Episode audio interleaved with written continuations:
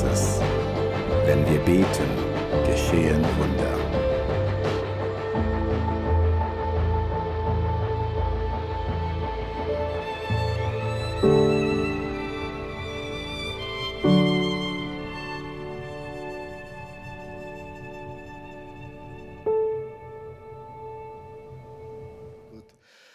Wir beginnen eine ganz, ganz neue Serie, heißt Ge- Gebet und Wunder. Und das Thema von heute heißt, umkreise dein Wunder in deinem Leben.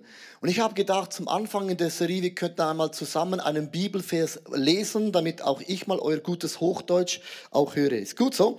Matthäus Kapitel 7, Vers 7. Lasst uns diesen Bibelvers ganz am Anfang zusammen lesen. Also eins, zwei, drei. Bittet, so wird euch gegeben.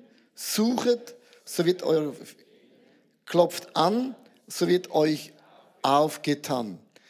Und dieser Bibelvers bedeutet, wenn wir beten, dann öffnet Gott eine Türe in unserem Leben. Also Gott macht effektiv auch Wunder in unserem Leben. Ich möchte ganz am Anfang euch eine Geschichte erzählen und zwar vom Alten Testament, vom Buch Malachi bis zum Neuen Testament vergehen 400 Jahre, wo Gott wie schweigt. Aber in diesen 400 Jahren hat Gott auch Wunder bewirkt. Und es gibt das Buch der Talmud. Talmud sind alle, wenn Gott ein Gebot gibt, zum Beispiel heilige den Sonntag, den Sabbat besser gesagt, dann ist eben die Frage, was heißt es ganz konkret im Leben? Und der Talmud erklärt das bis ins Detail, dass du weißt, was einen Sabbat zu heiligen bedeutet. Und im Talmud gibt es eine Geschichte. Die ist geschehen 100 Jahre bevor Jesus kam. Und zwar in Jerusalem gab es eine Dürrezeit während vielen Jahren. Und sie wussten, wenn Gott nicht ein Wunder tut, dann werden wir verhungern. Und da gibt es einen Mann, sein Name heißt Honi, ist im Talmud eingetragen, eine wahre Geschichte. Und Honi war ein Mann mit so einem Stecken, so eine schräge Persönlichkeit, so ein Freak. Äh, Und er konnte beten für Regen. Und man wusste, wenn Honi betet, dann regnet es. Da sagt man, Honi, wir haben ein Problem, es ist so trocken, bitte bete. Und dann nahm Honi den Stab und betete um Regen, sagt, lieber Gott, bitte lass es regnen. Dann sagt er Amen. Und weißt du, was dann geschah? Gar nichts. Kennst du das? Du betest, was geschieht dann? Gar nichts. Ist mega ermutigend. Da macht dieser Freak etwas ganz Einmaliges. Er nahm diesen Stab, zeichnete einen Kreis in die Erde. Er zog einen Kreis, man nennt ihn den Kreiszieher, stand in diesen Kreis hinein und sagte zu Gott, ich werde diesen Kreis nicht mehr verlassen, es sei denn, es regnet. Und dann ging er auf die Knie in diesem Kreis, erhob seinen freakigen Stab und dann betete er. Herr des Universums, ich schwöre bei deinem großen Namen, dass ich nicht von hier weichen werde, bis du dich über deine Kinder erbarmst.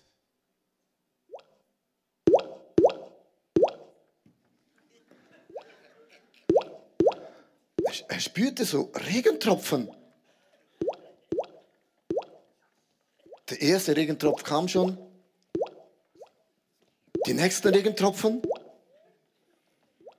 Und ich meine, das war der Moment, wo jeder sagen könnte, wow, es hat wenigstens getröpfelt. Nein, Honi nahm den Stab und er betete nochmals zu seinem Gott im Himmel. Nicht um solchen Regen habe ich gebetet, sondern um Regen, der Gruben, Gräben und Höhlen füllt.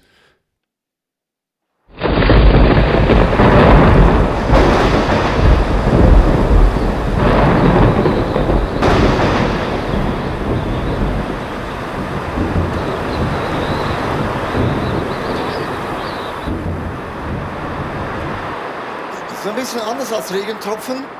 Das hat wenigstens Emotionen, da kommt was. Oh. Und Honi wieder. Schaute auf zum Himmel. Und er sagte, Gott, also Ich habe für was anderes, habe ich dich gefragt. Nicht um solchen Regen habe ich gebetet, sondern um Regen deiner Gunst, deines Segens und deiner Güte.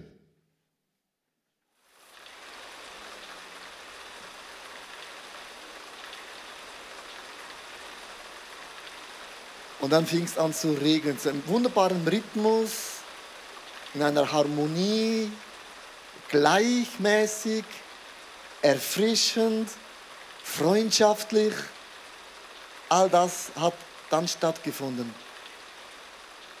Und dann stand Toni auf und sagte zu Gott, jetzt kann ich diesen Kreis wieder verlassen. Was für ein Wunder! Und dieses Wunder ist im Talmud aufgeschrieben, dass ein Mann ganz spezifisch, ganz konkret Gott um eine Sache gefragt hat. Und meine Frage ist ganz am Anfang, welches Wunder brauchst du in deinem Leben? Und kann es sein, dass auch du in deinem Leben einen Kreis ziehen darfst und sagst zu Gott, ich werde diesen Kreis nicht mehr verlassen, es sei denn, du heilst mich, Du schenkst eine Frau, einen Mann, ein Kind oder Kinder, ein Haus, eine Wohnung, einen Job, eine Zukunft, eine Perspektive. Du nimmst meine Depressionen weg. Du schenkst mir die Freude, dass mein Glaube wieder attraktiv wird. Vielleicht musst auch du einen Kreis ziehen und sagst zu Gott, ich werde nicht mehr rausgehen, es sei denn, du segnest mein Leben. Ganz, ganz wichtig zu wissen, wenn wir beten, Gott hat so eine Grundhaltung. Ich möchte es euch ganz kurz vorlesen in Psalm 46, Vers 2. Diesen Vers werde ich jetzt alleine lesen. Ihr könnt euch diesen Vers genießen. Gott ist für uns die Zuflucht und der Schutz. In Zeiten der Not schenkt er uns seine Hilfe. Jetzt kommt das Wort mehr als genug.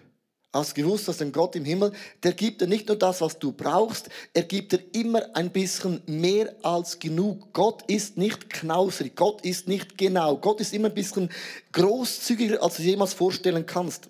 Das beste Beispiel im Alten Testament, das Volk von Gott ist in der Wüste auf, auf, auf der Durchreise in das verheißene Land und die essen jeden Tag das Mannabrot, jeden Tag das gleiche, hochinteressante, abwechslungsreiche Brot. Immer das Gleiche. Und irgendwann mal sagen sie zu Gott, dieses Brot, wir haben es einfach satt, dieses Brot, Brot, Brot, Brot. Gib uns mal Fleisch.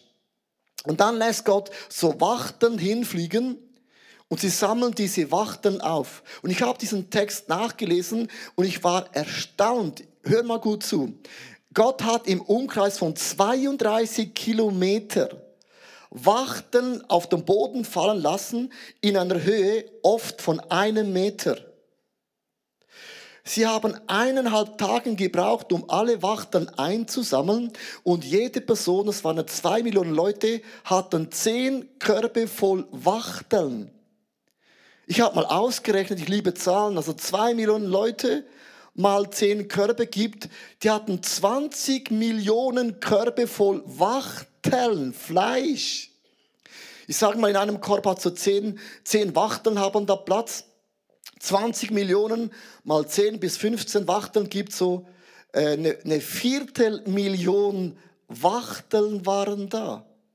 Das war mehr als genug als bloß für einen Tag. Weil Gott hat immer das Mannabrot für einen Tag gegeben, aber diese Wachteln wollte Gott sagen, hey, wenn er schon bittet um Fleisch, dann mach ich euch so richtig kaputt.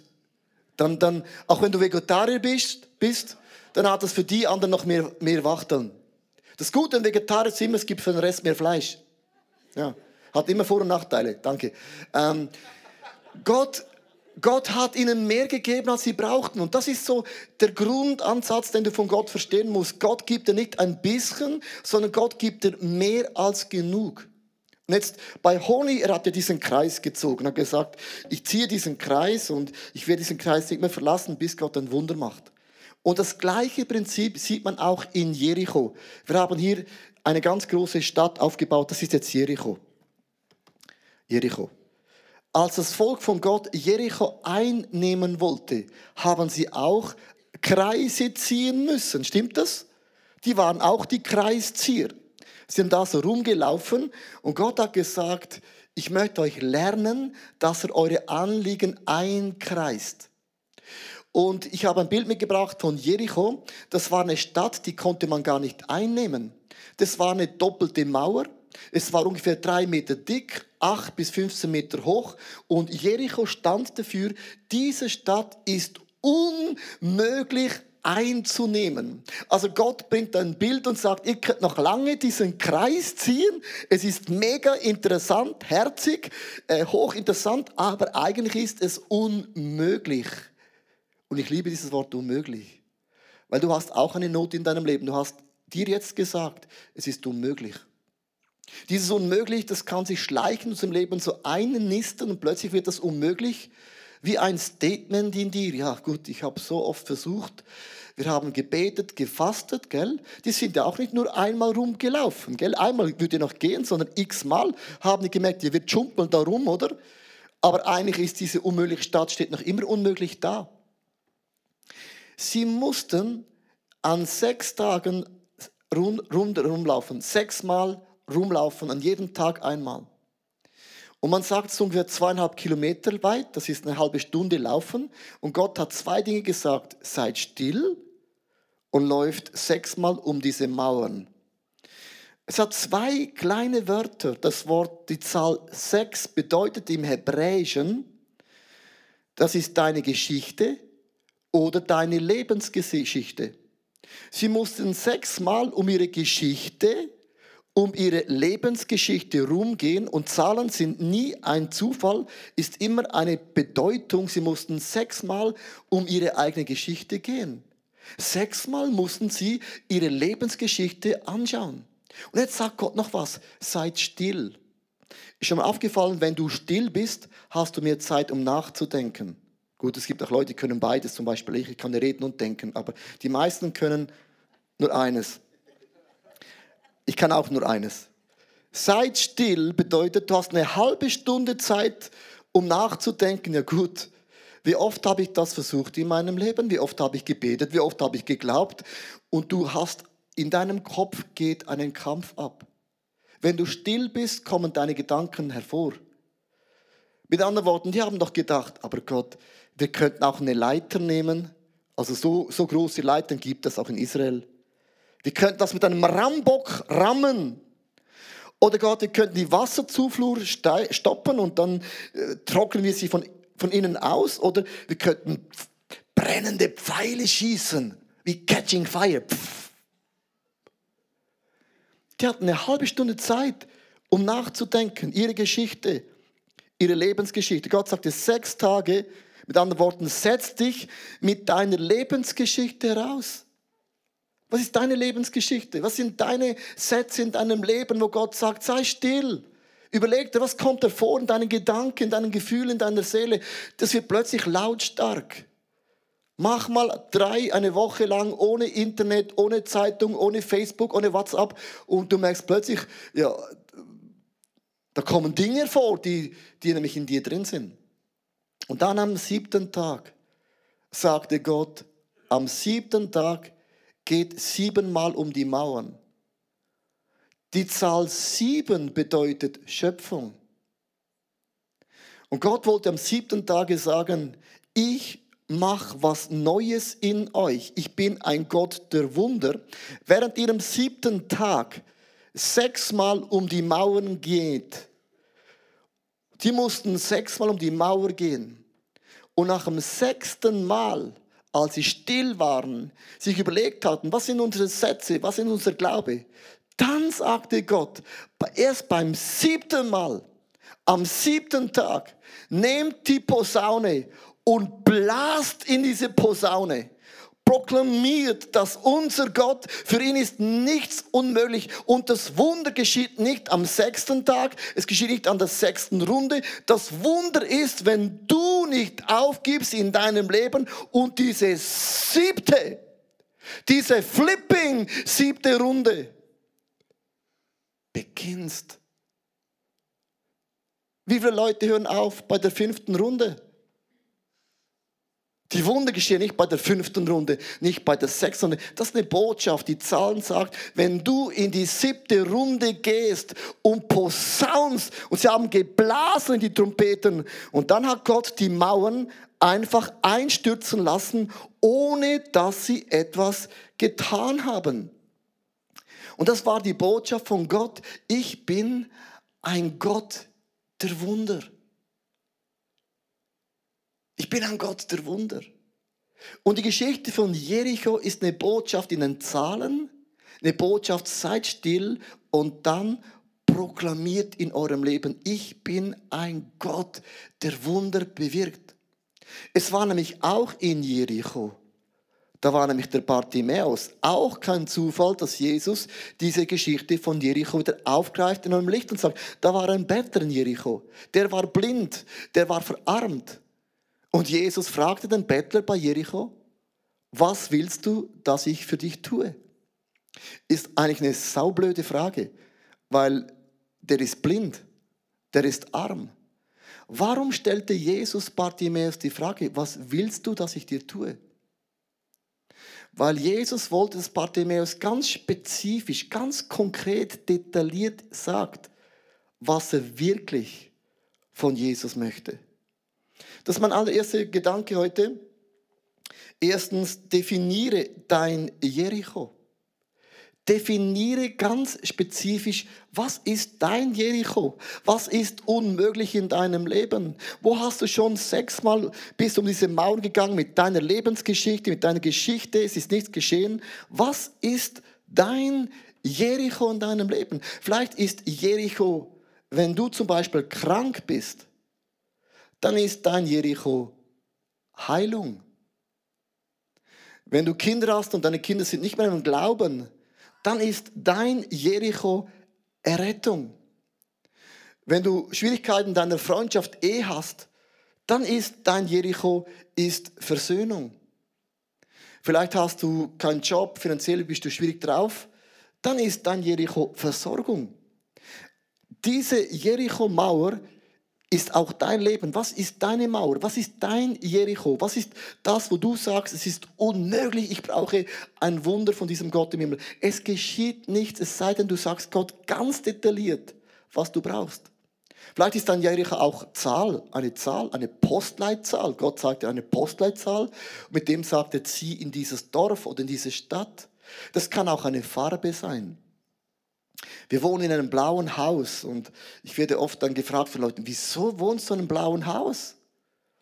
Dann sage ich ja ganz einfach, weil wir hatten gebetet vor vielen Jahren, wir haben Inserate angeschaut, wir hatten vieles versucht und wir hatten einfach keine Wohnung, kein Haus gefunden und wir sind so oft, wir haben alles gemacht, alles versucht und nichts hat funktioniert und irgendwann kommt eine Frau aus unserer Church und sagt, ich hatte einen Traum, ihr, ihr läuft zu einem blauen Haus, deine Frau ist so schwanger und neben, neben euch steht ein, ist ein Kind und er geht zu einem blauen Haus und dieses Haus werdet ihr kaufen.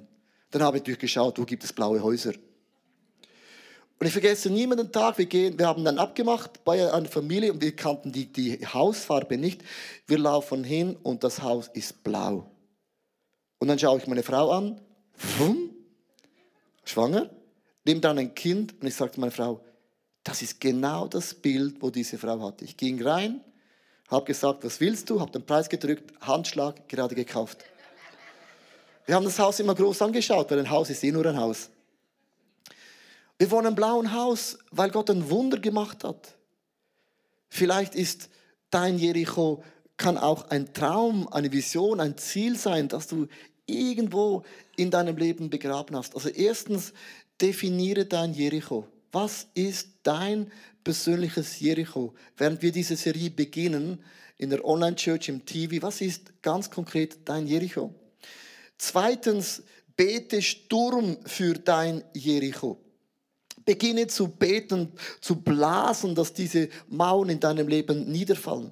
Verstehst du? Wir lieben so Schlagzeilen, oder? Bei jeder Schlagzeile, bei jedem Headline gibt es auch kleine Fußnoten. Und eigentlich sind die Wunder sind immer so Headlines. Die Mauern von Jericho sind niedergefallen. Das ist so ein Headline. Aber die Fußnoten, die liest man fast nie. Und die Fußnoten sind eigentlich die Gebete, die Quelle, woher dieses Headline kommt. Wenn wir uns um die Fußnote kümmern, um das Gebet kümmern, dann macht Gott aus dem Gebet eine, einen Titelsatz, eine Headline. Mit anderen Worten, lasst uns in diesen Fußnoten dranbleiben zu beten, bis ein Durchbruch bei uns passiert. Eines der größten Schwierigkeiten auch in meinem Leben ist, dass wir oft zu früh aufgeben. Oft beim sechsten Tag oder am siebten Tag, bei der fünften Runde, geben wir einfach auf. Stell mal vor, du gibst eine Runde auf, bevor der Durchbruch in deinem Leben geschieht. Und Gott sieht das, weil Gott hat auch Geduld.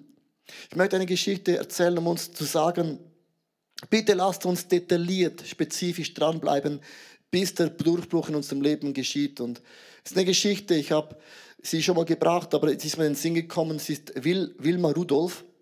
Ist ein junges Mädchen, geboren in Amerika. Sie wächst auf, ihr linkes Bein ist deformiert. Und der Arzt sagt zu Wilma, Wilma, du wirst nie in deinem Leben gehen können.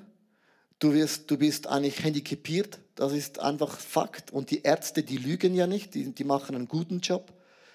Und dann hörte die Mutter das und die Mutter war gläubig und hat gesagt, Gott, ich akzeptiere dieses, dieses, dieses, diese Aussage nicht. Und dann hat die Mutter jeden Tag auf ihren Knien wie Honig gebetet, dass Gott das Bein von ihrer Tochter heilt. Sage Gott, ich bete, dass meine Tochter eines Tages gehen kann, aber nicht nur gehen, sondern wenn du schon Wunder machst, dann mach ein großes Wunder. Ich möchte sehen, dass meine Tochter schneller gehen kann, als der Wind jemals blasen wird. Sie hat jeden Tag für das gebetet. Wilma wurde dann neun Jahre alt. Sie bekam eine Krücke. Und sie konnte die ersten paar Schritte gehen mit der Krücke. Und da sagte Wilma Rudolfs Mutter, hey Gott, sorry, das ist nicht das Wunder, was ich dich gefragt habe. Ich habe dich für zwei Dinge gebetet, dass meine, meine Tochter gehen kann ohne Krücken. Und zweitens, ich habe gebetet, dass meine Tochter schneller gehen kann, als der Wind jemals blasen kann. Dann wurde Wilhelm zwölf Jahre alt und sie konnte zum ersten Mal gehen, ohne Krücke, ohne Beinstützen. Das wäre der Moment, wo jeder würde sagen, Halleluja, praise the Lord. Aber Wilhelm Ruders Mutter sagte, Herr Gott, sorry, also, ich habe dich nicht für das gefragt. Ich habe dich gefragt, dass meine Tochter schneller gehen kann, als der Wind jemals blasen kann. Und die hat alle diese 16 Jahre, hat sie jeden Tag gebetet. Mit ihrer Geschichte, mit ihrer Lebensgeschichte hat sie gebetet. Die war der Aussage vom Arzt. Sie hat jeden Tag gebetet. Und ich möchte dich jetzt ganz was Tiefes fragen. Weißt du, wie lange sind 16 Jahre? Wie lange sind 16 Jahre? Ich habe es durchgerechnet. 16 Jahre sind nämlich 16 Jahre. Erzähl's mal nach. Wo hast du schon jemals in deinem Leben für etwas für seit 16 Jahren gebetet? Hast du seit 16 Jahren gebetet für einen Durchbruch, für ein Wunder? Die meisten nach fünf Jahren, nach acht Jahren, nach zehn Jahren, ja Gott bringt mir gar nichts, da hört meine Gebete ja sowieso nicht und man wirft dann das Handtuch. Sie hat 16 flipping years gebetet, dass Gott ein Wunder macht. Und als Willem Rudolf 16 Jahre alt war, lief sie an Olympischen Spielen für Amerika ein und der Disziplin auf Sprint gewann sie mit 16 Jahren die allererste Goldmedaille. Jetzt sagst du, Wunder, na, da war eine Mutter, die hat 16 Jahre gesagt, Gott, ich umkreise so lange diese Mauern, so lange dieses linke Bein, bis du Gott ein Wunder machst. Und ich kann Gott sogar 16 Jahre rundherum laufen, ohne müde und ohne matt zu werden. Ich habe diesen Fuß, Gott. Ich hoffe, du auch. 16 Jahre. Und wenn du denkst, wow, die Geschichte ist vorbei. Nein, die Geschichte beginnt erst, nämlich vier Jahre später. Sie war 20 Jahre jung, sie war in Rom 1960. Und schaut euch diese sehr alten Bilder an von Rom, den Italienern.